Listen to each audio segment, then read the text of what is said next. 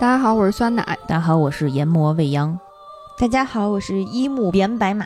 嗯，这是我们限定之桥的新一期节目。嗯，我们今天要讲的是一部旧番。老番，嗯，然后是也是未央在群里面和我们推荐的安利的，嗯，对，这今天这部作品是叫《地狱少女》啊，相信很多啊老二次元应该很熟悉了。我发现了，未央未央就得是少女，不是魔法少女就是地狱少女。嗯，没错啊，《地狱少女》呢是由渡边浩原案啊原创的一部电视动画啊，这部动画当年非常非常火，已经改编成漫画、电视剧、小说、游戏等等作品。第一季的动画是二零零五年就上映的哦，那真的是很早。对，然后第二季、第三季呢，分别在零六年和零八年开播。呃，二零一七年的时候，哎，真的是爷青回啊，居然播放了第四季的作品。对我当时也是把它追完了。嗯。这四季作品呢，嗯，大概得有个将近一百集的容量。大概介绍一下《地狱少女》是一个什么事儿。其实这就是在街头巷尾流传着这样一个传说：只有午夜零点访问地狱通信这个网站啊，你如果把自己怨恨的人的名字写到的那个搜索框里面，地狱少女就会出现啊，她将会给你一个稻草人儿。嗯，如果你怨恨这个人，怨恨到极限，你把这个稻草人身上的一个红绳拉开，地狱少女就会帮你把这个人送入地狱，就是我们的扎小人，对吗？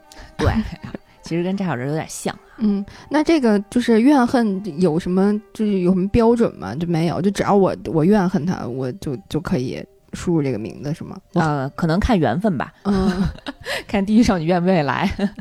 啊，首先就是你得先登录这个网站啊，然后呢，你输入这个名字，然后小爱就会，小爱同学，小爱同学 帮我杀个人，天猫精灵不干是吗？这还是这几个业务他们竞标啊。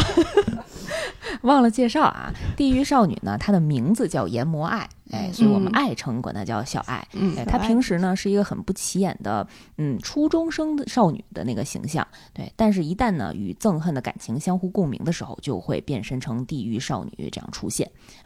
动画播出的时候，基本上是一集一个故事这样的一个节奏，然后每集呢都会讲述地狱少女和她的呃几个小跟班儿一起帮人解决冤屈，或者是伦理大戏，或者是人间悲剧啊，反正看的时候还是嗯挺被触动的。在当时那个年代，我觉得这个地狱少女这部作品应该是我接触的第一部治愈番。郁闷的郁啊，嗯嗯，地狱少女这个故事的节奏和很多都市怪谈其实没有太大的差别，都是心中有怨恨之人，又没有办法用自己的双手去解决，所以寄希望于超自然力量这样的一个故事。一开始呢，我们看这部作品的时候，其实是想为了看痛快的复仇啊，但呢，看着看着发现其实不是，看的其实都是鬼魅的人心，因为它前面前半部分去讲述为什么这个人怨恨上别人，这个剧情的。含量还是比较重的，对，所以看着看着就非常的治愈。当时这部作品有非常非常火，嗯，有多火呢？基本上，嗯，老二次元玩家人手一个黑色的稻草人吧。当时我们家还躺着一个呢，这个一比一的周边啊。然后小爱的这个严木爱的这个形象也非常火，她是一个十三岁的初中生啊，一头黑色的黑长直的齐头帘的长发，长发及腰，穿着黑红色搭配的水手服啊。当她变身成地狱少女的时候，会穿着非常华丽的黑色的和服啊。她有着红色的瞳孔，然后是一个没有什么感情的三无少女。啊，这些形象应该都是还挺经典的，跟呃怨恨啊、仇恨啊、死亡啊这种元素关联在一起的一个很经典的形象。对，还有他非常非常经典的一句台词：“一般心带迷路，就是你想死一次吗？”哇！他每次划着小船带带着被怨恨之人划过那个河流通往地狱的时候，都会说这样一句话。那我要是不呢？我要是我不想呢？没，你没有办法。反抗啊！那时候你已经在那个恒河上了。好嘞，行，我以为是意愿确认。我先讲讲那个地狱少女他们这波人是怎么干活的啊，讲讲他们工作机制啊。刚才我们说的那个黑色的稻草人，其实它有一个学名叫地狱之卵，就有点像小圆里面的那个魔女之卵，嗯，这样的一个概念啊。当这个现实当中的人有怨恨之人，然后登录地狱通讯的时候，如果跟地狱少女定下了一定的契约，然后地狱少女叶莫爱就会给你这个黑色稻草人。啊，你选择什么时候拉开红绳儿，就是什么时候引爆炸弹。哎，对，呃实施这个带走你啊这个工作。那除了地狱少女阎魔爱之外呢，他还有几个下属，分别是伊木莲、古女和轮入道。伊木莲呢，他的外表形象啊是一个英俊的人类男子，隐藏在自己杀马特非主流刘海之下的 这个丹木啊，却时时无时无刻的隐蔽在。暗处观察着委托人的一举一动。它的原本设定其实是一座山的名字，它代表了那种就是能够快速席卷所有物品那种啊，像暴风雨来临这样的一坨强大的力量是吧？对，一种强大的力量，强大的妖怪啊，把这个取名为伊木莲。古女在剧中呢，就是一个身材火辣，然后非常美丽的一个大姐姐。她其实也是。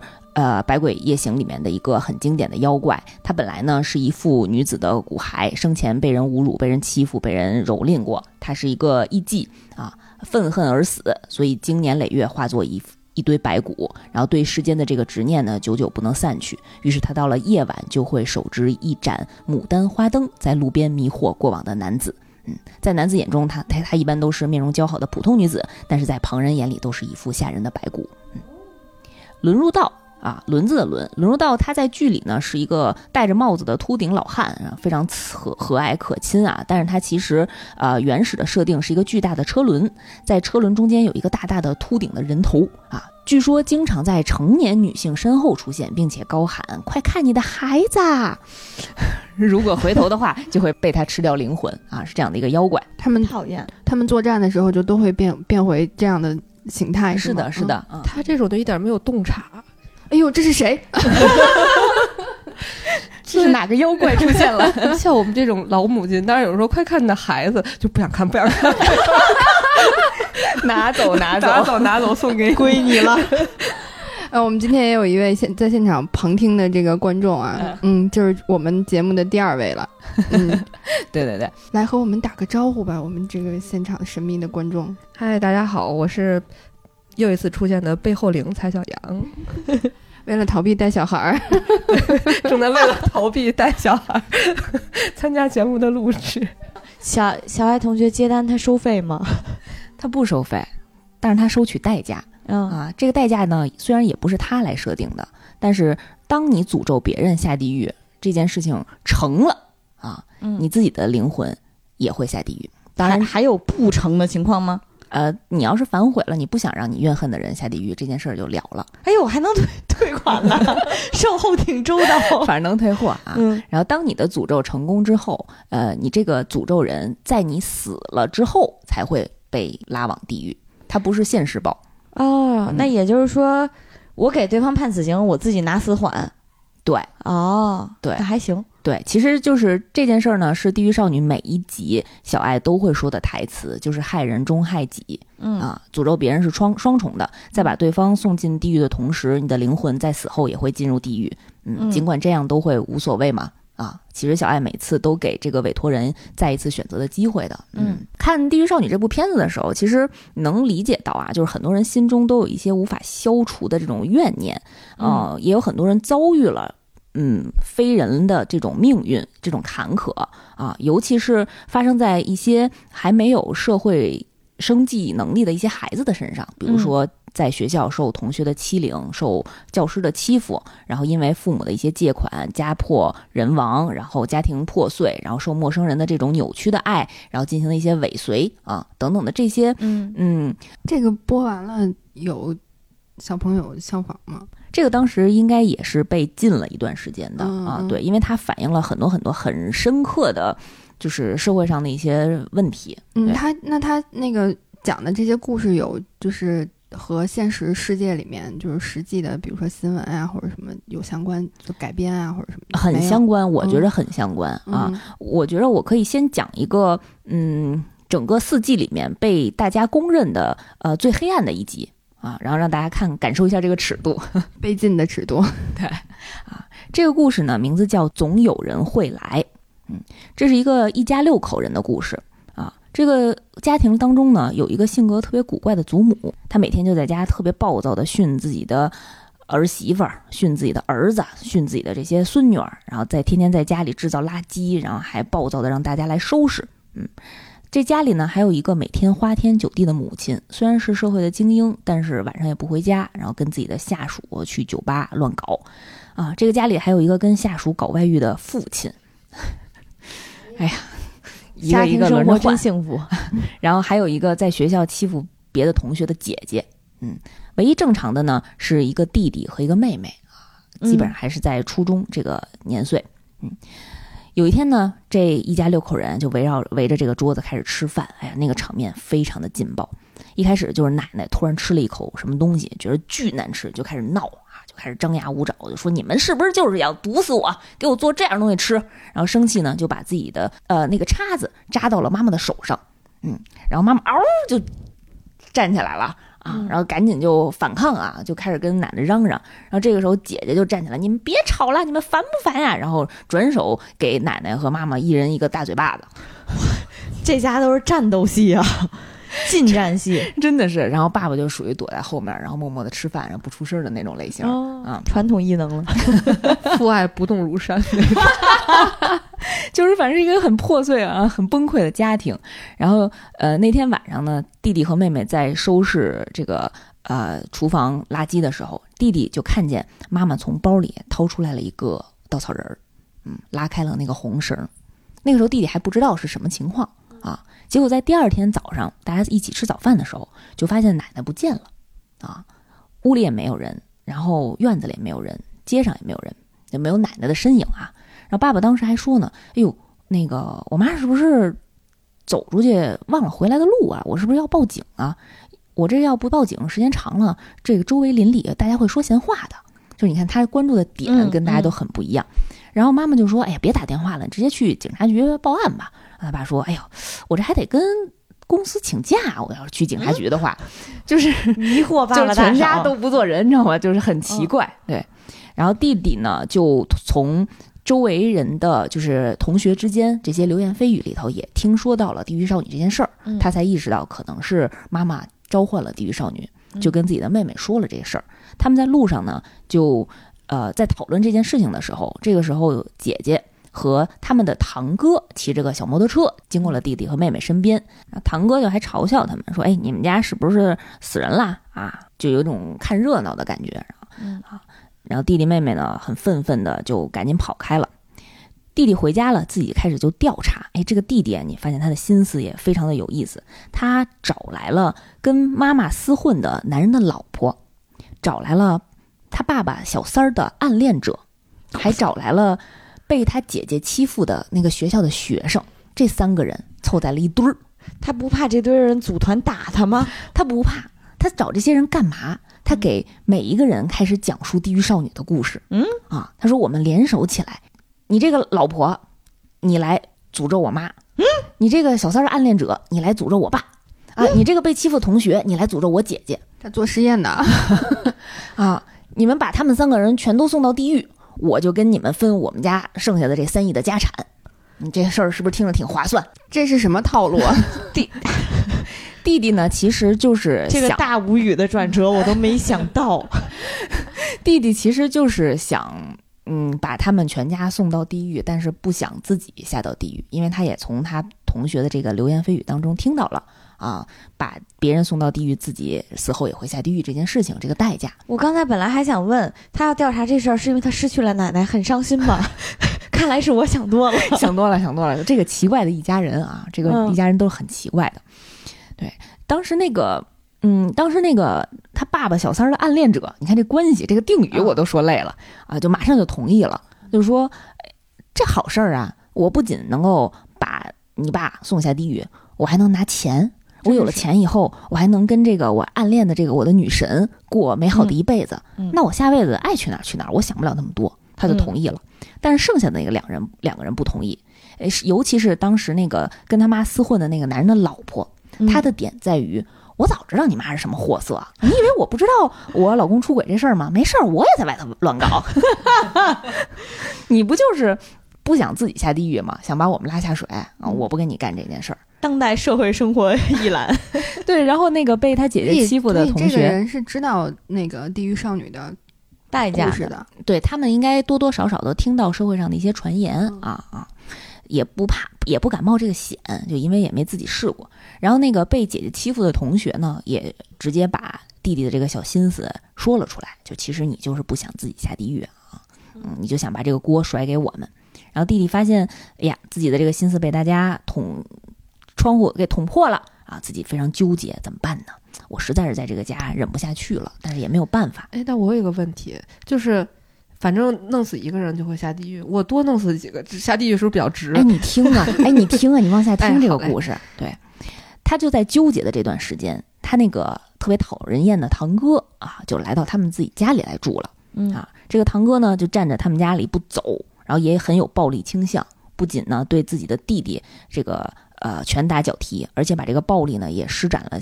像冲他爸他妈也拳打拳打脚踢，这一家人怎么凑出来的我都不知道。他爸他妈一心说，那我管不了你，我还躲不开吗？然后第二天就出差的出差，然后自己玩的玩去，休假的休假就走了，就留下这个弟弟妹妹和这个呃堂哥和他们姐姐这几个人在这个屋子里。这个堂哥呢，就每天逼着弟弟干活，不听就把他绑起来。啊，尤其是干了一件非常不是人的事儿，就是在一次他弟弟妹妹反抗他的时候，把他弟弟绑起来，然后把妹妹关到了一个洗手间里，做了一些非人的事情。对，然后因为这件事儿呢，就激发了弟弟心底最后的那个仇恨的种子，就直接爆炸了。所以当时他叫来了地狱少女，想要把自己的堂哥送下地狱之前，突然那个被他姐姐一直欺负的那个同学啊，也想开了。也受不了自己的被欺辱的这段经历啊，跟他携手把他的姐姐和堂哥送下地狱了。嗯，携手的意思是一人请了一个啊啊，因为只能一带一，一个人带走一个，所以没有买一送一这种事情。对，第二位半价。所以两个人呢都分别向地狱少女下达了这个契约，然后也达成了这个契约，被小爱啊。唱着一杯新黛米露带走了，带到了地狱里。既然死后要下地狱了，所以这个弟弟呢和这个被欺负的同学，对那些仍旧向他们实施校园暴力的人啊，进行了一些非人类的处罚。这回真的是两个人携手，把那些讨人厌的男同学、女同学分别的抓起来，抓到了他们家的后屋啊，然后进行了残忍的杀害。然后进行了分尸，进行了等等这种现实意义上的魔鬼才会干的事情，就是自己成为了一个对，但是 美其名曰呢，是为了多救一个像自己妹妹这样的一个可怜人。嗯，没想到尺度这么大呢。所以刚才那个蔡小阳在中前也问到了这个问题。其实这个问题就在很多次的故事当中都有体现。就当你知道自己以后要下地狱的时候。其实你后半辈子已经不能像一个正常的人类去度过了。嗯，可 能上来就来了一个有点上劲儿。你这第一个故事，我现在得我得消化一下。啊，其实《地狱少女》里面这个类型的故事不多，这个已经是最黑暗的一集了。嗯，我看过一个分析啊，就是说，嗯，地狱少女都是把人的恨转化成。这种地狱的魔鬼，然后把他带到地狱。其实恨能分为几种，像那种杀人放火、苦大仇深的那种仇恨，其实在我们日常生活当中接触的不多，基本上都是在文学作品里面。但是像那种妒忌啊，你干了一件什么坏事儿，什么小坏事儿让我发现了，这种怨恨和我觉得你比我好、比我强的那种憎恨，其实更多的都是。因为很小很小的事情产生的这种恨，引发的这种仇恨的种子，召唤出了地狱少女，让两个人纷纷坠入前后脚坠入地狱。这种事情在《地狱少女》这部作品里面展现的非常非常多。你真能看到，啊，因为一点点小事，两个人反目成成仇，然后因为一点点分歧，双胞胎姐妹一个送一个下地狱，就是故事非让人看得非常的唏嘘。嗯，所以这个《地狱少女》的这个作品啊，如果大家想看的话，最好不要连着看，中间得看看《巴比伦恋人》，来缓缓劲儿。基本都是这样的故事。刚才那个故事，我我想问，后来呢？就是有法律出来惩罚他们吗？得有吧？没讲。嗯，直接就故事这一集就结束了，因为它是单元剧的形式。对，每集基本上讲述一段怨恨和一段怨恨得到解决的。所以等于这个故事最后的结尾就是弟弟成魔了，对，弟弟和同学变成了杀人魔。难怪得魏俊。但是你说这个特别残忍的这个故事，他选择的环境还挺。挺挺有想法的，就是他选在了一个家庭环境内，像你说的，就是无论是校更常见的校园或职场或社会上的关系，通常都会更容易受到法律和现实意义上的种种制约。但其实家庭是人，就是作为一个社会人，我们关系网最最密切、最深入，然后时间最长的一个场景。但同时又是这个场景里发生的很多伤害。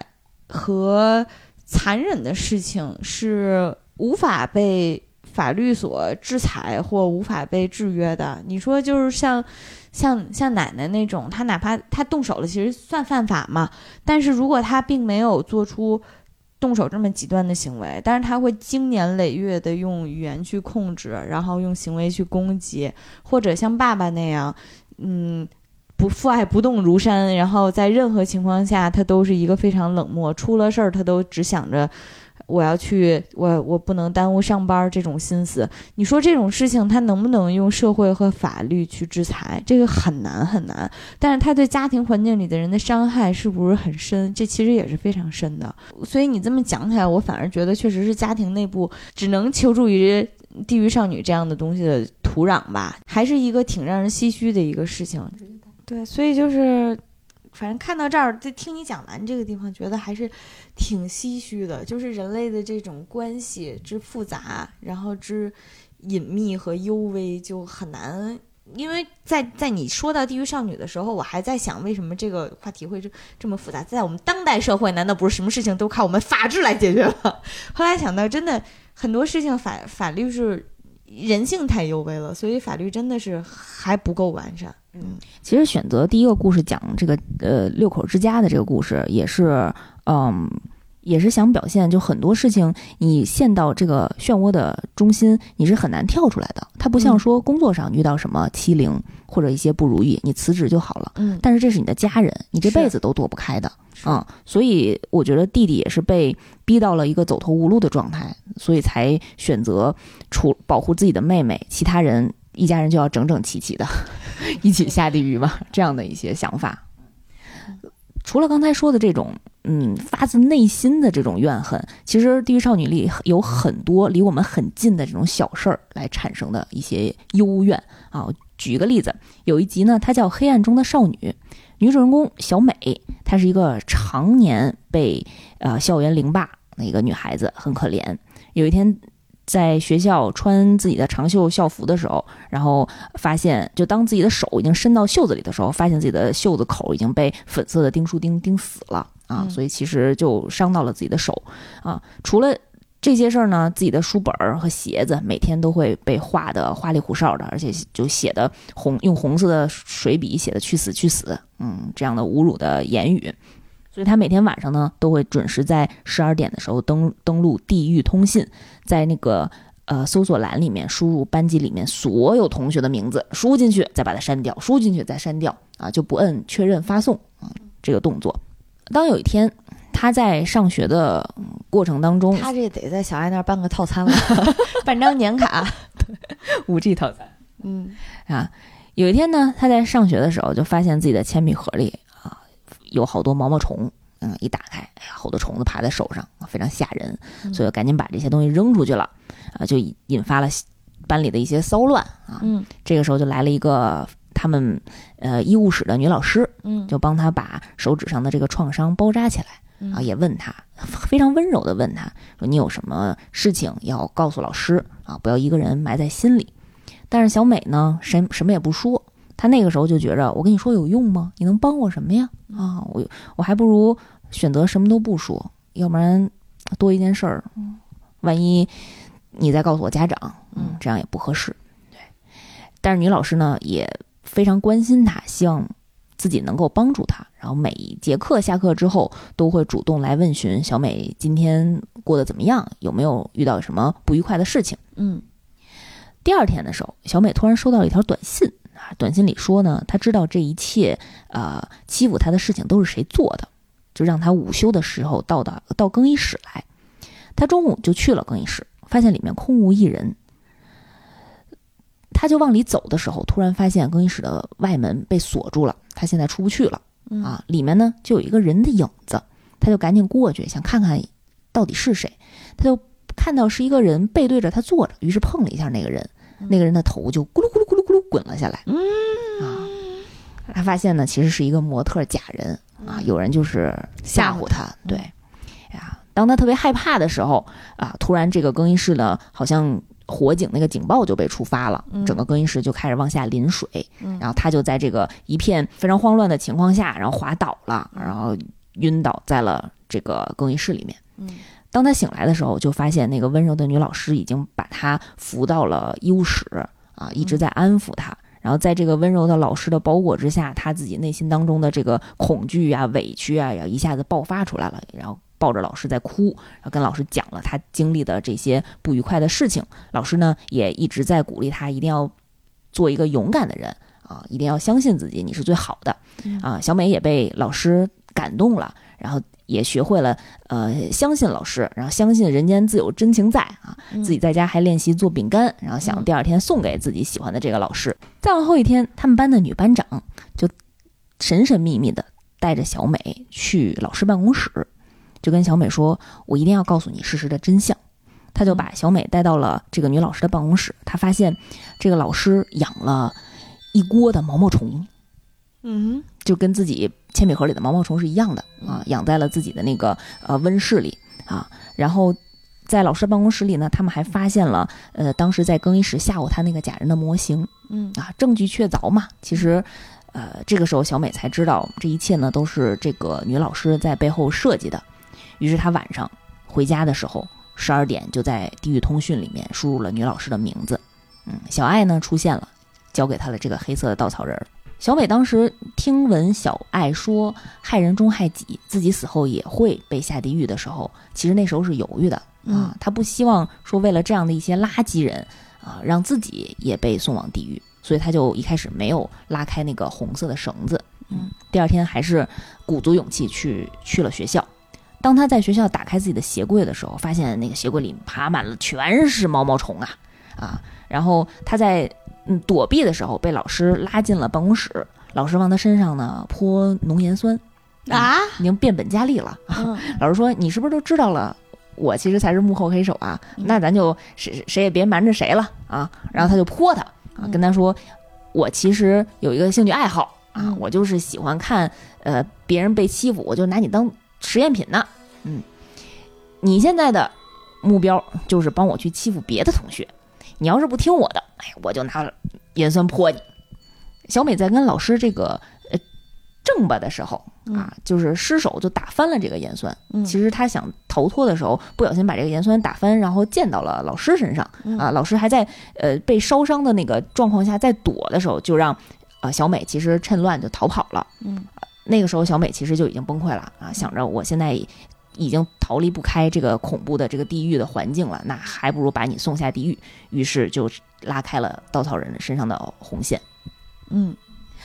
嗯，其实每次在委托人拉开红线，然后这个被诅咒的人被送往地狱之前，都有一段大快人心的这个复仇戏，就是吓唬那个那个那个坏人，对不对？对对对，就是这个地狱小分队啊，小爱带领的伊木莲、古女和轮入道，他们每次都会给这个被诅咒的人呃实施一场噩梦般的复仇。然后这段呢，就演老师呃睁开眼，发现自己被装进到一个巨型的烧瓶里面，哎。那个场面还挺猎奇的，就是用他伤害别人的方式来伤害他，对，他就变成了一个试验品。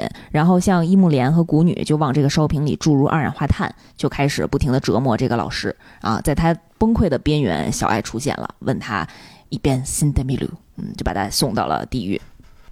这件事情之后呢，虽然小美的胸口留下了一个烙印，就所有的委托人在实施这个呃地狱少女的这个契约之后，胸口都会留下一个黑色的那种年轮一样的一个烙印，就代表自己死后会下到地狱啊。她在经历这些事情之后呢，反而变得开朗了起来，因为自己的罪魁祸首可能被亲手被自己送下地狱了。嗯，她也逐渐的敞开心扉，跟自己班里的同学都可以搞好关系，都开可以开始呃开朗活泼。的跟大家交流了，但是有一天他突然发现，嗯，自己，呃，非常崇拜的那个女班长，她座位里面放着一个粉色的钉书钉。原来他才发现，当时这个班长其实也是跟老师可能是一伙的。嗯，我们不知道是老师，呃，教室的班长做这件事情，还是班长俩人一拍即合。对对，这个故事就结又结束在一个开放剧情里面了。但是他不能再许另外一个愿了，对吗？呃，对，没额度了，一辈子限购一次。对，因为只你只有一个灵魂会死后被带走，这个还挺，就这个结尾还挺想想还挺可怕的。嗯嗯，其实，在《地狱少女》里面，校园霸凌的题材，呃，故事内容很多很多啊。像这种有一个反转是这个女老师做的事情，其实算是升级版的校园霸凌了啊。常见的都是一撮女同学看不起一个女同学，或者一撮男同学看不起一个男同学和女同学。嗯，总之做的这样那样的，挂着小孩子的这个名义去欺负更弱的弱者啊。嗯，提到校园霸凌这个。经久不衰的话题，我就特别想问问在座的大家，有没有经历过校园霸凌，或者对于校园霸凌有没有自己的一些故事？这个我好像在节目里面，我不记得讲没讲过了。就是我上高中的时候，有一个男生，他特别喜欢呼噜我的头，就他他喜欢你，啊，就是从。从后来角度来讲，我知道他确实是挺喜欢我的，就是那个作为朋友意义上面的啊。他可能那个时候就觉得，哎，这个小姑娘挺有意思的。然后呢，他非常想和我做朋友。他采取的方式呢，就是他非常喜欢摸我的头，就是摸头杀那种。但是我真的要被他杀死了，就是这种感觉。就你就我非常讨厌他，所以我们俩的关系就是一种后来。长大成人之后再遇到我们俩，就会发现对于记忆出现了巨大的偏差。他觉得我们俩是我们俩是刚布呀，好好，他觉得我们俩是好好朋友。我说我特别讨厌你那会儿，我说我都躲着你，你看不出来呀。然后就完完全记忆出现了偏差，所以我当然说校园霸凌可能有点夸张了啊，就是但是。哎呀，就是校园的这种这种回忆和不愉快的事情，有的时候我们从成年人的角度来讲，就是你不喜欢或者是你不接受，遇到你跟他说不行吗？你反抗不行吗？但是从小孩子的角度来讲，真的这就是我没有办法，我不知道怎么反抗，我也没有办法反抗，我也不知道怎么跟人倾诉的一个事情。嗯，所以就是，哎，真的是挺挺让人头疼的。嗯嗯，我我觉得嗯很难去分析说欺负人的这个。角度是因为什么？就因为证明自己行，还是因为证明自己嗯嗯厉害，在小朋友之中要当大哥啊？这样的一些嗯初衷啊。但是我觉得其他的小朋友，首先先做到自己要变成一个勇敢、自信、正直的人吧。我我们当时我记得初中的时候比较明显吧，你能观察到，嗯，有一些人他。我觉得小孩的善恶观念是极其混沌的，他根本就不知道自己是我是出于什么样的目的。我单纯就是觉得欺负你的时候，我可能哦，我就是马骑马上身了，我要支配你，我要支配你的情绪，看到你在我手下那种害怕或者是胆小的样子，我就很开心。真的一定是只，一定是马骑马的问题。但是我我小的时候，我能感觉到。就是被欺负的那个人，他有的时候可能是表现出来，甚至是为了表现出来，我跟你玩我很开心，嗯，所以他即使被欺负了，你能看到他，要不然是强颜欢笑，要不然是配合你演出你说的那个剧本儿，嗯，所以我觉得我小时候是一个正义感还挺强的人，就是属于如果我看到的话，我会帮帮被欺负的那个人维护一下他的尊严或平衡的那种，嗯，我觉得。昨天我跟毛师傅聊的时候还聊到，我觉得就是如果你你觉得自己是一个善良的人，或者你觉得有什么正确的事情应该去做，那你应该做出来，而不是停留在心里默默的善良。就是你如果停留在心里的话。你的善良就是毫无意义和毫无价值的，你约等于站在了恶的那一边。嗯，其实《地狱少女》里面也有很多集去讲述这种冷眼旁观者啊他们的角度，以及被这些旁观者冷漠的对待，然后那些受害人他们心中的这些怨念，他们诅咒的这些没有施展援助之手的这些人。嗯嗯，但援助的时候还是要注意，就是需要有。注意方式方法，也要保护好自己。嗯嗯嗯。说到这个，我就特别想讲我自己亲身经历的一个故事啊，就是援助的这件事儿。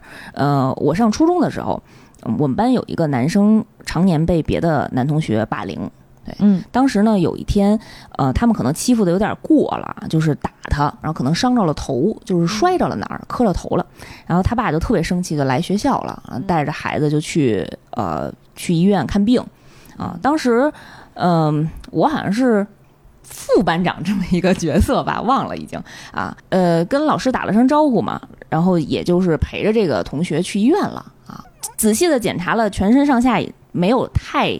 严重的情况啊，可能孩子确实心理受到了一些冲击。嗯，后来呢，因为这件事儿，我就跟他爸爸认识了。嗯，在这之后呢，他爸就在很长一段时间，每天都要问我他儿子的情况，以及后来变本加厉的，就是。表述就是你一定要照顾好他，你一定要看好他，你一定不能让别的同学欺负他。你这都不是副班长，你这是副班主任了。就是那个时候副保姆呀，就莫名其妙的，你突然接受了这样的一个。任务，嗯 呃，我那个时候可能因为年纪也不大，其实也挺不知道怎么去处理这件事情的啊。而且那个同学后来可能因为家里人也跟他讲了，说没事找你们那个同女同学呀，啊，他后来有很很多事情就直接来找我，所以那个时候对我造成了其实挺大的一个困扰的。嗯，我能其实能理解到很多人和人之间的关系的问题，都是这种很微妙的边界感的问题，就是。你作为一个小孩子，你是没有办法去跟别人明确这件事情，校园霸凌的边界，或者说应该去干预他的人，不是一个同学的，对，不是另外一个同学，可能是你的学校、你的班主任，你们应该处理到什么程度，或者说你家长应该给孩子提供什么样更更好的帮助，你不能寄托于另外一个现在自己也不成熟的一个人，对，所以就是。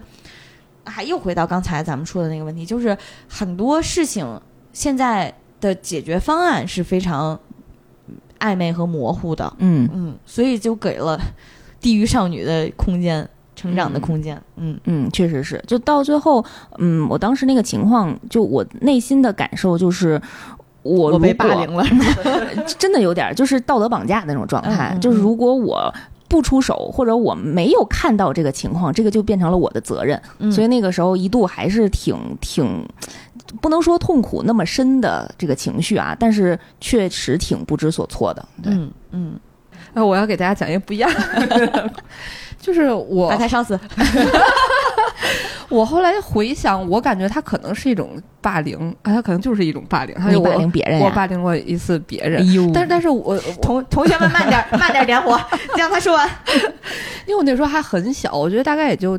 十岁左右，嗯，然后我当时其实我觉得我我没觉得我在霸凌他，因为我觉得霸凌是一种欺负，就是就恶搞别人或者整别人，但是我当时觉得我是在关心他，在爱他，因为可能你展开讲讲，你别用这种词忽悠我们。就是我们班有一个小姑娘，她还挺可爱的，然后我觉得我很喜欢她，但是我经常会凶她，嗯，然后会指责她。然后我觉得他看到我可能就是一种恐惧。你指责的内容是什么呀？就比如说你的指甲为什么这么长还不剪？嗯，或者说你的 你们班卫生委员吧，就是生活委员，一些很小的事情，就是哎，应该把泱泱故事里那那同学发给你。就是可能就是一些，比如说家长平常会说你的点，或者说你的书包为什么这么乱之类的，嗯，他可能你确实挺喜欢他的，你这个关注的观察的好细致啊。对，然后或者就是就是都是类似这种小事儿，但但是他可能就会觉得很很压力，很有压力或者很恐惧。我会说。因为因为我因为我觉得我妈是一个说话特别难听的人，所以我觉得我因为我不记得当时说过什么了，但我觉得我的话应该也不会好听到哪儿去。所以你其实对她的那种感情，有点像你妈对你的那种行为的复制品。对，因为我觉得那就是我喜欢她的一种表现，就是你全身心的关爱她，全身心的帮助她提升自己，是吗？然后他就找来了地地狱阿姨，就有一天他妈突然就来了，然后后来我才觉得那个。可能真的是一种不好的，就是那时候才会觉得说这是不对的，或者说这是不好的，会已经伤害到他的一个行为。但是后来后来就没有过了。所以，如果你的这个小学同学听到了我们的节目，你现在准备对他说点什么吗？呃，我那时候太幼稚了，非常的抱歉，希望你没有留下什么心理阴影。心理阴影，对对对，嗯，毕竟你因为那件事之后变成了社恐，我感觉我有了一些心理，但是但是我会觉得可能就是这种事情会比较出现在年纪比较小的孩子身上，嗯，其实我相信好多孩子他不是就是坏，他可能就是觉得这是一个。很有意思的事情，但是我觉得，如果是成年人的，就是我觉得我们当时的小学老师是一个特别善于操控人心的那种。就是我以前听过一句话，就是老师就是讨厌一个孩子，他不用做任何事情，他随便说一句话，全班同学就会不再理这个孩子了。当就当时我的小学班主任就是这样的一个人，我觉得我们全班都在遭受 来自他的校园暴力，就是他喜欢的孩子和不喜欢的孩子。就是差别特别大，嗯，我刚好就是他不喜欢的那个孩子，而且其实小孩子很善于阅读人心的，就是他能感觉出来你喜欢。对，我觉得他当时就是那种，就是，呃，我我当时觉得我可能是一个不太讨喜的小孩儿，但是倒没有到那种需要全班同学都不喜欢我的那个程度。就比如说，我有一次那个写稿，然后得了稿费，就买了好多吃的请大家吃，然后我就去给他吃。你这挺会来事儿，不像社恐啊，听着。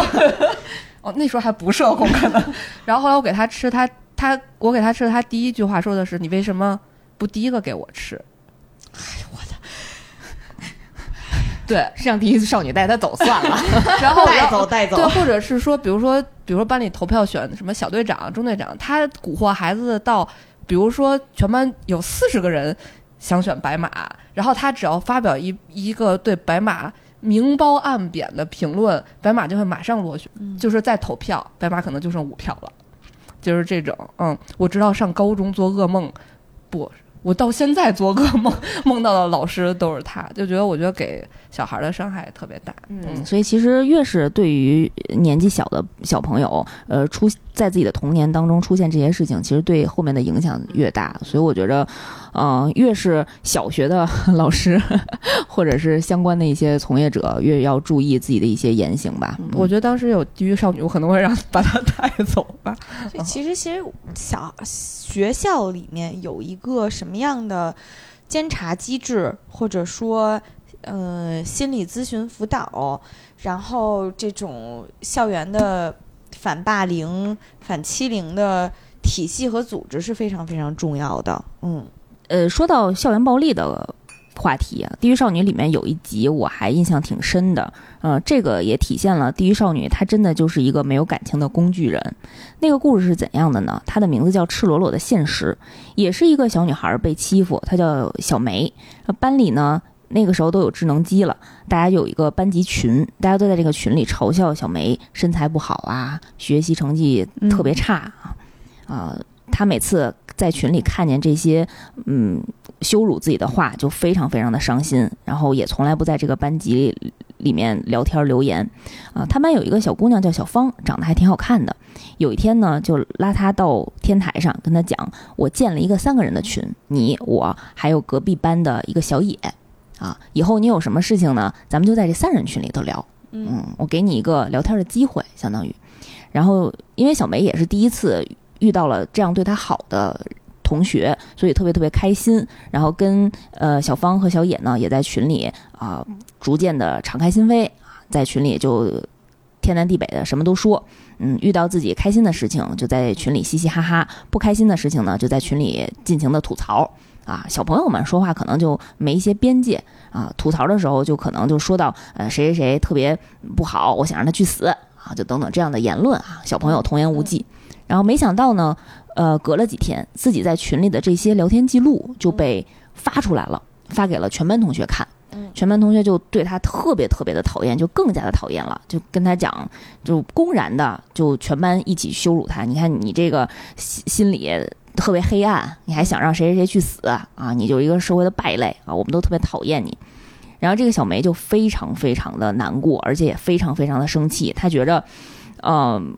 应该不会是自己的好朋友小芳干的这件事儿，于是他就去隔壁班找那个小野了。嗯，他在这个之前从来跟小野没有见过，都是网友啊。他就去隔壁班叫小野的名字，结果出来了一个小女孩，表示你是谁呀？我不认识你，我从来没跟你聊过天儿，谁跟你天天在这儿聊天谈话交心吐槽啊？然后这个时候，小梅才发现，原来这一切可能是小芳在骗她。嗯，这个没准就是小芳的一个小号。于是他特别特别的生气，晚上就召唤了地狱少女。然后经过了自己的一番心理建设，还是拉开了红绳，把自己的好朋友小芳就送入了地狱。小小芳在进在遇到地狱少女，经历了这些折磨和流往地狱的时候，一直在哭，一直在哭。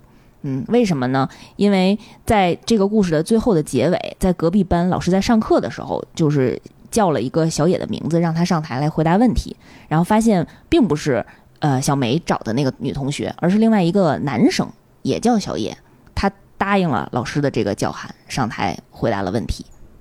其实这个故事就是这一切都是这个男男生做的啊，但是因为小梅也没有。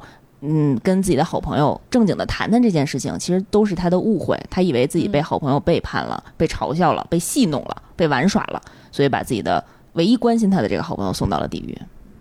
唉，这个我其实特别想说，《地狱少女》这个作品里面，呃，小爱这个角色，她是没有任何的嗯选择的权利的，她就是一个真的没有感情的工具人。您有新的杀了吗？订单？接单了，接单了就过来划船，就就带你走，滴滴打船服务，而且准时打，都不会延时的，你都不用多加钱。嗯，这里面其实会涉及到这么一些因为误会产生的怨恨、憎恨啊。我每次看到这些的时候，我反而是最恼火，然后也最不甘的。我觉得有什么事儿。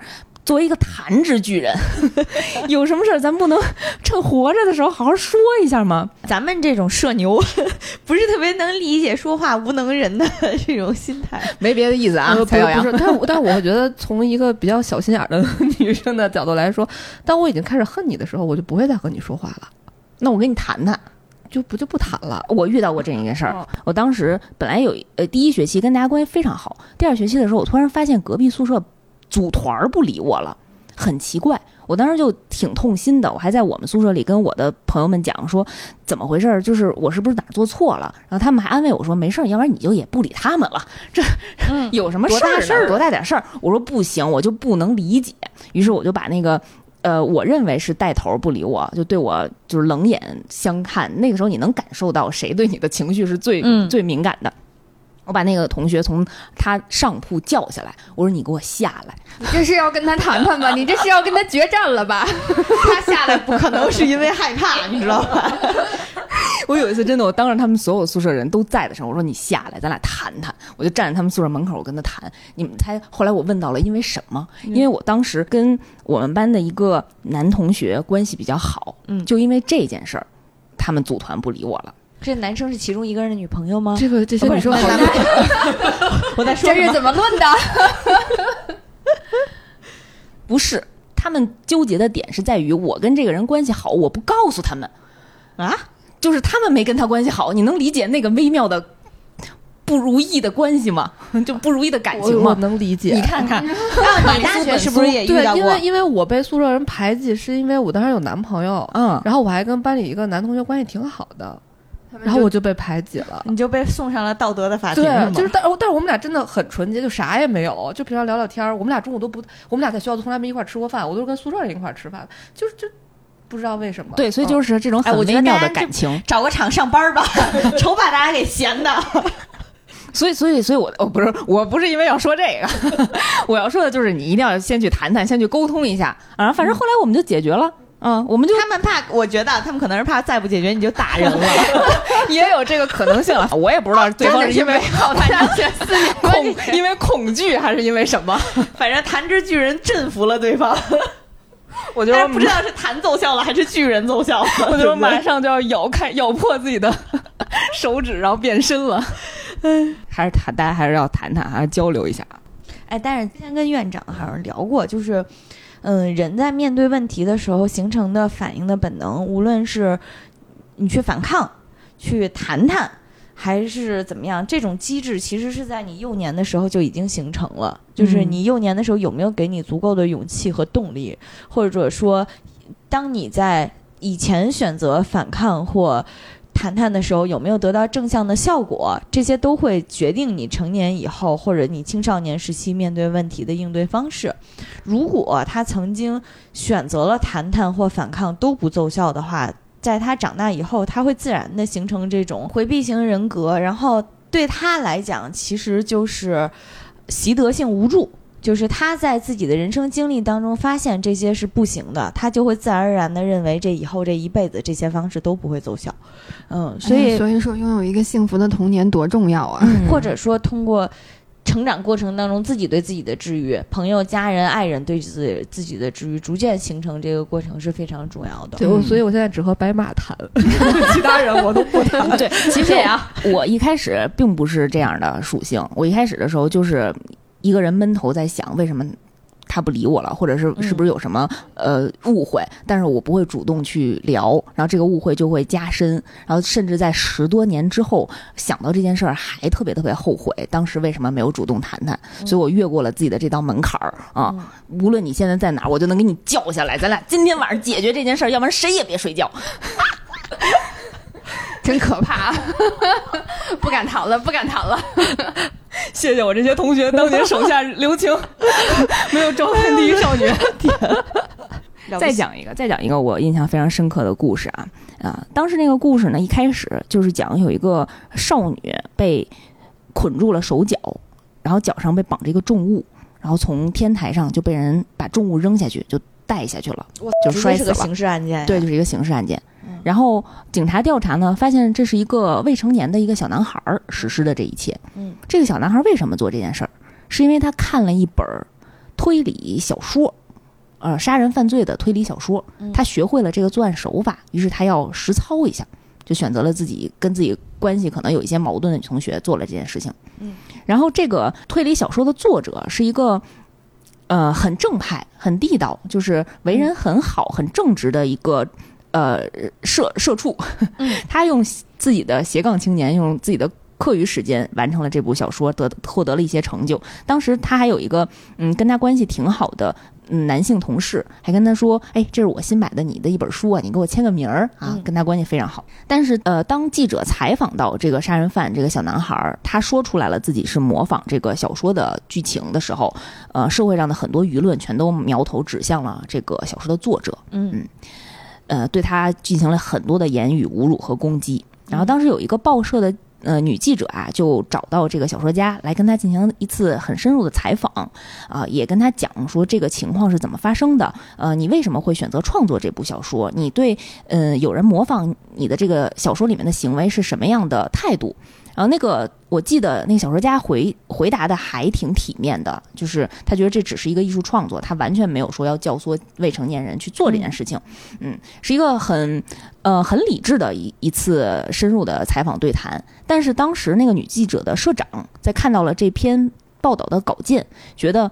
这哪有什么新闻性啊？这哪博人眼球啊？于是就把它从头到尾全篡改了，就篡改成这个小说家呃蔑视那个蔑视人命啊，觉着这件事情难道不就是应我我的创作我就应该不受任何限制啊？我不受任何伦理道德的约束，我就是一个艺术家，我的艺术作品是最高的。于是就把这样的一个角度的作品就发表出去，然后导致这个小说家就遭受了更多的人身攻击和暴力。媒体道德不行啊！这小说家一看就没经验，这发出去之前得审稿啊，真是就没让他审呗啊！然后当时这个呃受害者，这个受害者女生的姐姐，嗯，也特意的从他们那个小镇子来到大城市来询问这个小说家，你究竟是怎么想的？他本来想说，他当时抱着的心态就是视死如归，我就想最后见你一面，问问你到底是怎么想的，我就召唤地狱少少女弄死你。但是没想到，他跟这个小说家聊完了以后，知道了真相，才知道他们其实都是被误会的。嗯啊，呃，然后当时的重要性，那可说呢。然后当时那个报社的女记者看到了自己的作品，自己的这个采访稿件被社长篡改，然后也非常痛心，也回来找到这个小说家，跟他进行忏悔，也跟他讲讲了，不是我做的啊，我是非常相信你的，我是站在你这边的。于是这三个非常失意的人就组成了一个小团体。嗯啊，同时召唤了地狱少女，就组了个团儿，嗯，打了个包，不值呀，这听着。然后分别的跟地狱少女建立了契约，诅咒了三个人。诅咒的人是谁呢？死者的姐姐诅咒了这个杀人犯，啊，这个学生，啊，这个女记者诅咒了自己的社长，因为她确实在工作当中一直被这个社长那压迫欺凌。然后这个小说家。没有什么人可以诅咒了，他不能诅咒这个社会，不能诅咒所有骂他的网民，那就别诅咒了呗。但是他们是一个小团体，我要整整齐齐的。他诅咒了谁？他诅咒了他的那个同事，因为他的同事在借借走他的书，要了他的签名，但是得知网上的风评对他这么不友好之后，把这个书就甩在了他的脸上，说我以有你这样的朋友为耻。嗯，于是小说家当时想了一下，我也没有什么特别怨恨的人，我就。把你也写上吧，这是跟风吗？哎呦我的妈呀！然后，于是这三个人，这三个被诅咒的人都被小爱这个地狱小团体啊杀杀一下，这个套餐全都带走了。嗯。然后，当这三个人长舒了一口气，觉得这件事情已经解决了的时候，想要举杯，呃，稍微做一下庆祝的这个瞬间，这个男小说家消失了。为什么？他被别的人送下了地狱，他被谁呢？是被那个杀人犯那个学生的母亲哦，叫了地狱少女，诅咒送下了地狱。地狱少女真忙啊，因为她觉得是自己的孩子看了你的作品，才导致了自己的心智变成了现在这样杀人犯的情况。啊，我觉得这个情况在现代社会还挺常见的啊。比如说前一段时间非常流行的，对大熊熊大熊看对静香洗澡，然后导致就是有家长举报哆啦 A 梦是一个不好的作品下架剪剪辑啊。像呃奥特曼也被下架，说里面的那个暴力像暴力因素，像我最爱的小马宝莉，我都不知道为什么，说是里面有很多场景出现大叫。怪笑，然后这些马的表情非常扭曲。小猪佩奇呢？我我听起来主要是拼皮派干的，都是拼皮派。对，就是因为这些元素，然后觉得这是一个嗯，可能损害少年儿童身心健康的作品，然后也下架整改啊。现在应该也已经恢复上架了。嗯，青青少年儿童自己不就这样吗？你想想，坐坐高铁、坐飞机的时候不就是这样吗？所以这个话题，我就特别特别想问问，就是。嗯，我们这位已经作为人母、已经有孩子的呃，背后 战争闺蜜，战争闺蜜，呃，你是怎么看待这个问题的？我觉得像我刚才听，就是我我我觉得，首先这个孩子看了书就去杀人这件事儿，我说这孩子就不正常，就正常的孩子不会这样干的。嗯，就是还有一个就是他妈因为这件事儿还去诅咒别人。他妈也很，我觉得他妈教出这样的孩子也是很合理的，很合理的。就是因为我觉得他这是一种家长的无能，他就会再去怨恨别人。因为我我在想这个就是动画片被禁这件事儿，其实我是就是很懵的，就是为什么呢？因为我觉得我小时候我也看猫和老鼠，我也没到处炸人家或者把人弄的都是筛子什么的。我觉得这是跟。家家庭教育有关系吧，因为我觉得有我有两个觉得特别好的故事可以给大家分享一下。一个是有一个国外的教授，他好像是心理学的那种，然后他就想给大家讲说，有的人天生就是就有我，我帮他修正一下这句话，嗯，就是从。从基因上面来讲，有一些基因是决定人类的心理健康状况，比如说像同理心这种，有的人他天生就是可能同理心这一块是缺乏的。比如说像一些嗯非常典型的连环杀人犯，嗯，他在看到别人受苦的时候，他的大脑不会像正常人的大脑一样反映出来一些波动，他会觉得这个跟我是完全无关的，不会像正常人类一样产生同理心。但是这种人其实是极其极其的。少数啊，虽然存在，但是是极少数。嗯，然后我接着说，圆上了吗？圆上了，圆上。就我接着说，就是因为就是他想给大家讲这么一个事儿，结果他论证论证发现他就是，然后他就惊了，他就他就想，但是他为什么成长了一个这么正常的教授呢？然后他就想，他小时候发生的各种事，就是他的家庭教育，他的父母对他的引导，可能他小时候会有一些苗头，但他父母真的是用博大的爱一直在。不停的输入他，就是他可能是一个负一万，但是他父母就会用两万的爱，就是输给他，就是就是我会觉得，就是小孩长成什么样，就是可能是一个就是不是很好的一个小孩，但是他的父母给他的爱和教育，如果是足够好的话，他都能整长成一个非常正常的人。嗯，嗯，应该是前几年的新闻，就是几个反社会渣子，不夸张的说啊，建立了一个网站，它那个主主题就是蓝鲸，就是蓝色的鲸鱼的那个，他会。专门找一些看起来在社会上或者是在生活当中比较阴郁的小孩子，吸收进自己的这个网络的组织，同时会像二十八天给你养成一个新习惯一样，给你下达一个连续多少天的任务指令。在这些任务指令里，是由浅入深的，难度逐渐升级。可能最开始就是像，嗯，刚才说的。早上四点起床，就会让你人生很痛苦。然后再往后，可能是你少吃几顿饭，或者是什么连续熬夜多长时间。前面的这些都是为了降低你生活的快乐指数，嗯。然后呢，后面就会逐渐升级到，比如是自残，比如是多长时间不跟朋友联系，嗯。在这个过程当中，最后一步就是你要去自杀，嗯。其实，但是像这种事情，作为一个。如果真正关心孩子的家长，是很难不发现。对他可能第一天不睡觉你就发现了，因为你觉得他挺困的，就会问问你怎么啦，或者是什么什么的这种。嗯。但是如果你平常就自己就忙呢，就没时间顾这个孩子了，或者说你心思不够细腻，像咱们之前讲那个性教育那期，Amy 的妈妈，她都发现自己孩子上学的时候穿一条裤子，回来穿另一条裤子了。她的关注点是那条裤子跟你身材一点都不配，所以就是家长当他。迷失重点和心思不够细腻到这个程度，对孩子的关心缺乏到这个程度的时候，孩子发生了很多问题，你其实是没有办法去及时阻止和引导的。嗯，所以其实我我我同意，很多时候就是家长的不到位。嗯，就你以为你每天。监督他背了五百个单词，就算足够到位了。但是很多更需要关心的问题，你是没有看到的。就比如说最近，就是现在不是越来限制越严了嘛？最近上的那个电视剧已经把抽烟的镜头 P 掉了，就是一个人在无实物抽烟，然后他周围都是烟，但是他手里没有烟圈呢。对对对。然后就是我想说，这有什么用呢？你的孩子每天走在街上，全是抽烟的人，就是光在影视剧里，然后不让出现，然后或者把这些什么作品禁掉，这个孩子就看不到吗？其实我觉得还是他是可以看到的，所以这件事还是完全靠家长去怎么引导，或者是你是怎么教育你的孩子的。嗯，但是像你《地狱少女》里面的那个家长，就是非常典型，他没有意识到自己对孩子的关注和教育是缺失的，呃，也是因为他这种对缺乏对于自己的自省，所以他前面没有看到，后面他也会把责任都甩给社会，责任甩给作家。嗯。那地狱少女她自己就是，嗯，在做这些事情的时候，她刚刚说她是工具人嘛，然后她完全没有感情。那她在后面，比如说到最终季的时候，有没有就是她自己有过这种，就是突然这种这种觉醒、这种意识，或者在想自己到底做的现在做的这件事情到底对不对？就一般不是主角都会有一个这个那什么吗？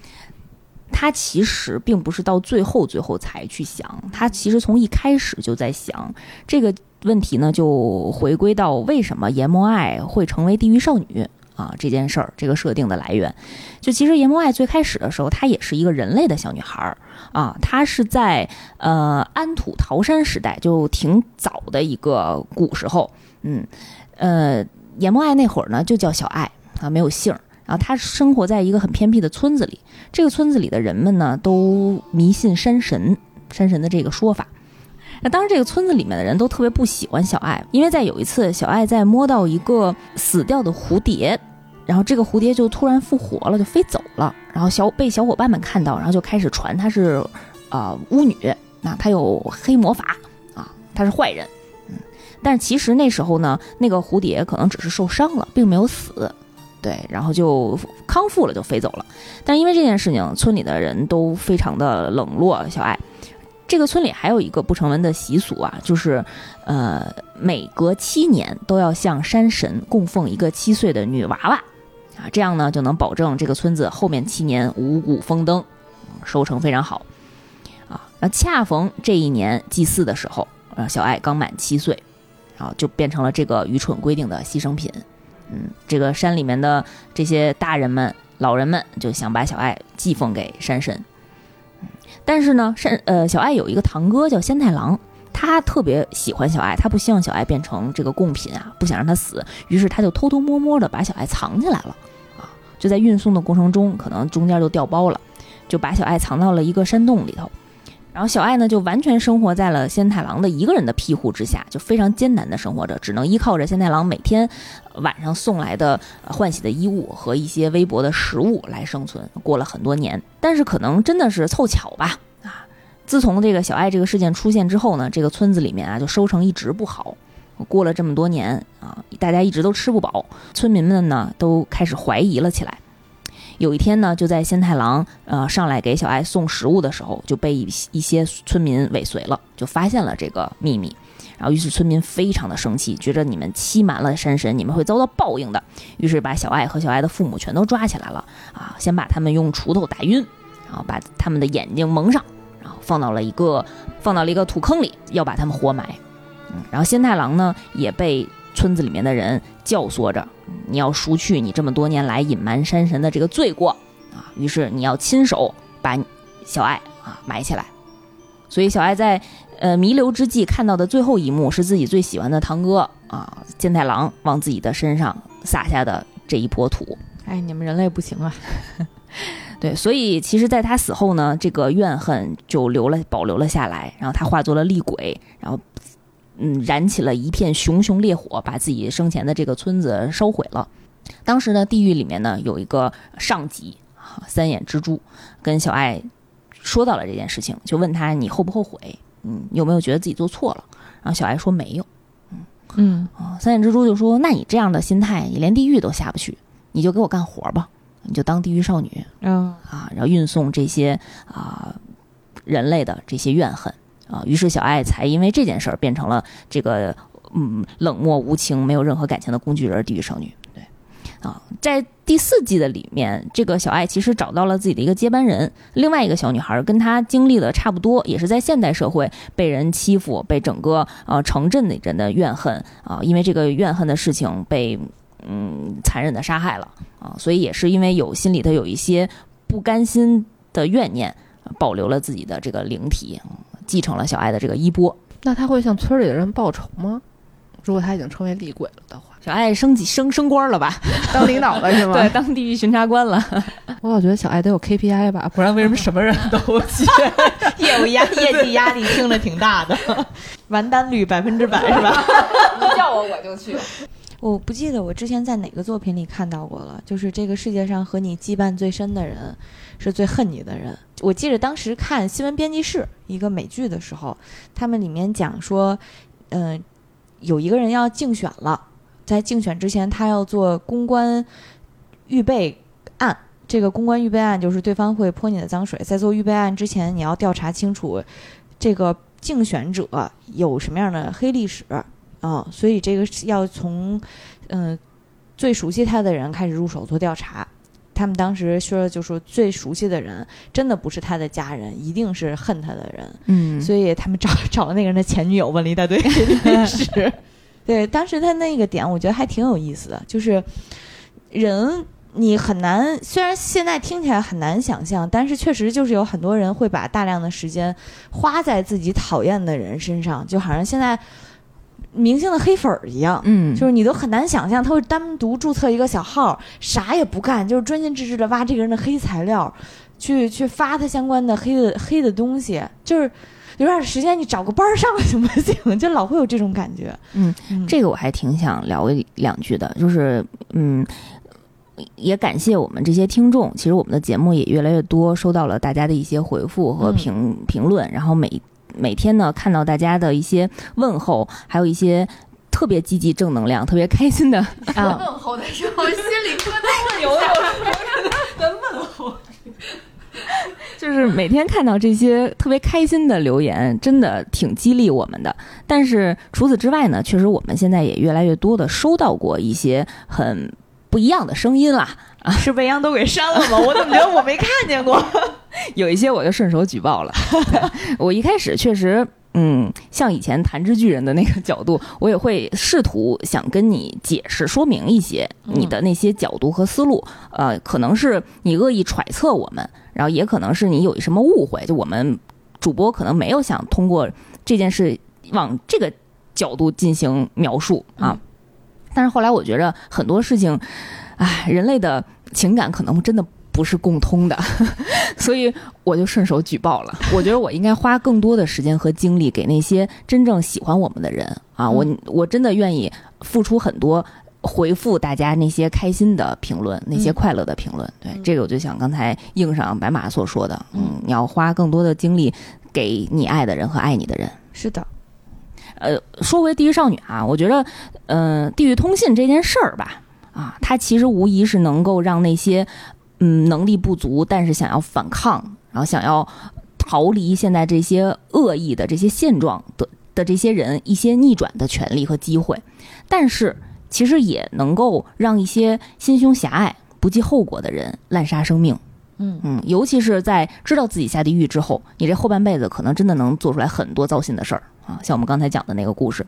所以，其实地狱通信这件事儿其实是会招来更多的祸端的啊。我觉得这件事情是降低了人们嗯报复的成本，以及原谅人的台阶儿。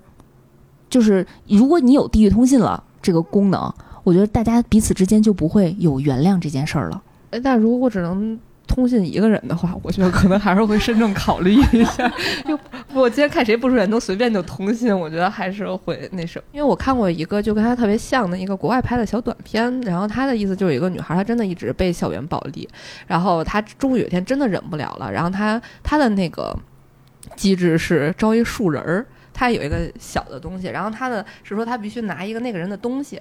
和和他的这个召唤的法器搁在一起，然后那个树人就会去非常残忍的把那个人弄死。对，然后他可能有四个人欺负他，前三个人都被他以这种方式然后杀死了之后，然后他就去想报复第四个人的时候，那个人就是怕他拿东西，可能知道了，然后他就一直在追他，他就随便抄起他屋里的一个东西，结果那不是他的。但是树人是通过东西定位人的，然后当当他再想去制止树人的时候，发现就已经不行了。所以我觉得这个就是这种事情干多了，你总会有一些误伤或者有一些嗯嗯嗯。第一少女里面其实最大的让人反思和讨论的点就是害人终害己的这个规则。嗯，我其实是从另一个角度想到的。你说啊，他现在相当于给对方判死刑，给自己弄死缓，那。你与其这样的话，你拿把刀直接把他捅了，其实区别也不大，对不对？而且你还不用付出在死后永远待在地狱的这个代价，你没准儿你就关个几年你就出来了。你要是医学学得好，十几刀都算轻伤，你可能三年到五年就这年龄有点危险。但是其实很多人是没有勇气自己亲手对把别人送下地狱的。我后来想的时候，我就是觉得。像刚才咱们讨论的，很多人他的反抗的能力，或者说去沟通的能力，他可能这个这个能力在成长过程当中就是没进化出来。但是人是有攻击性的，尤其是你。就好像力是相互的一样，你给了我很大的伤害，我就会对这个世界或者是对你产生一些攻击性。但是这个攻击性我没有能力发出来，它就只会向内攻击到我自己。所以他最后选择的方式，如果去找地狱少女的话，他相当于是献祭了自己，他是杀了自己，一带一的方式带走了对方。他其实不算是攻击了对方，他是献祭自己。所以有的时候也在想，就是。对于攻击性这件事情，大家还是要要不能说接纳和拥抱吧，但是你要想到一个方式去处理这个攻击性，就好像你说的。你被那个宿舍的人整个给孤立了起来的时候，你内心肯定是有一些不爽的。这个不爽可能还没有累积到攻击的程度，但是你要想办法去处理它，而不是一直压着，压着，我觉得就会像高压锅一样，只会越来压力越来越大，然后到最后变成一个不可挽回的攻击性。所以，当最好的方式还是在。这个攻击性累积到足以伤人的程度之前，我们想办法把它，无论是解决掉，还是还是处理掉。总之，不要向内伤害自己。嗯，我们也感谢我们的世界上真的没有地狱通讯和地狱少女这件事情。嗯，让大家以一个正常平等的态度啊谈谈。嗯。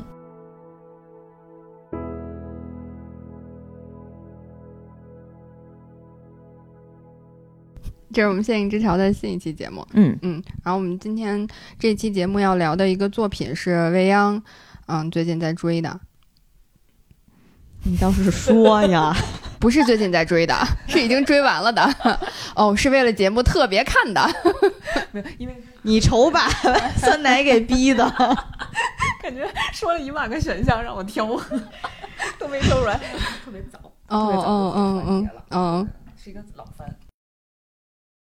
我就站在他们宿舍门口，我跟他谈。你们猜？后来我问到了，因为什么？因为我当时，哎呀，这故事能不能说？我当时。我不想，姐不会听这个故事吧？姐不会听的。行，伊势，日本伊势三重县的一个地名儿，它是一座。对不起，看串了，又又出现了这种情况。伊势三重县的桑明地区一座山的名称。好嘞，啦不啦不啦，重新说啊。啊，伊 木莲呢是呃日本的一座山的名字。这座山在哪儿啊？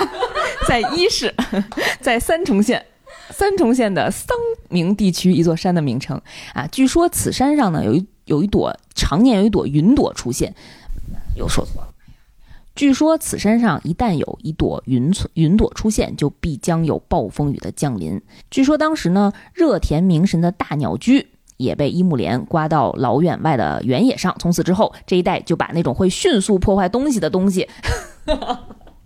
禁止套娃！我不讲了，不讲留言了，你爱是谁是谁吧。哎呀，不行，这个日日文，然后再加上他古代的那些描述，真是太难念了。掐了吧，这段都掐了吧，下属都不介绍了。